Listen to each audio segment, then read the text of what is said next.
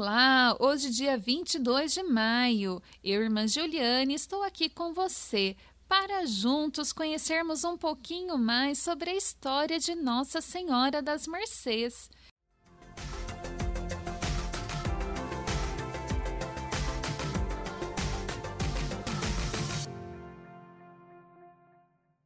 Conta a história dessa ordem que lá por volta do ano de 1218, época em que os cristãos da Península Ibérica eram escravizados pelos mouros a ponto de perderem a sua fé e sua inocência.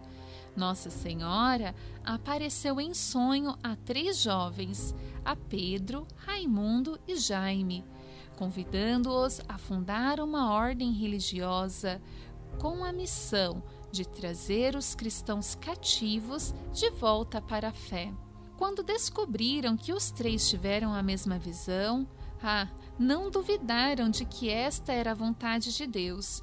Então fundaram esta ordem religiosa, a qual deram o nome Ordem Real e Militar de Nossa Senhora das Mercês para o resgate dos cativos.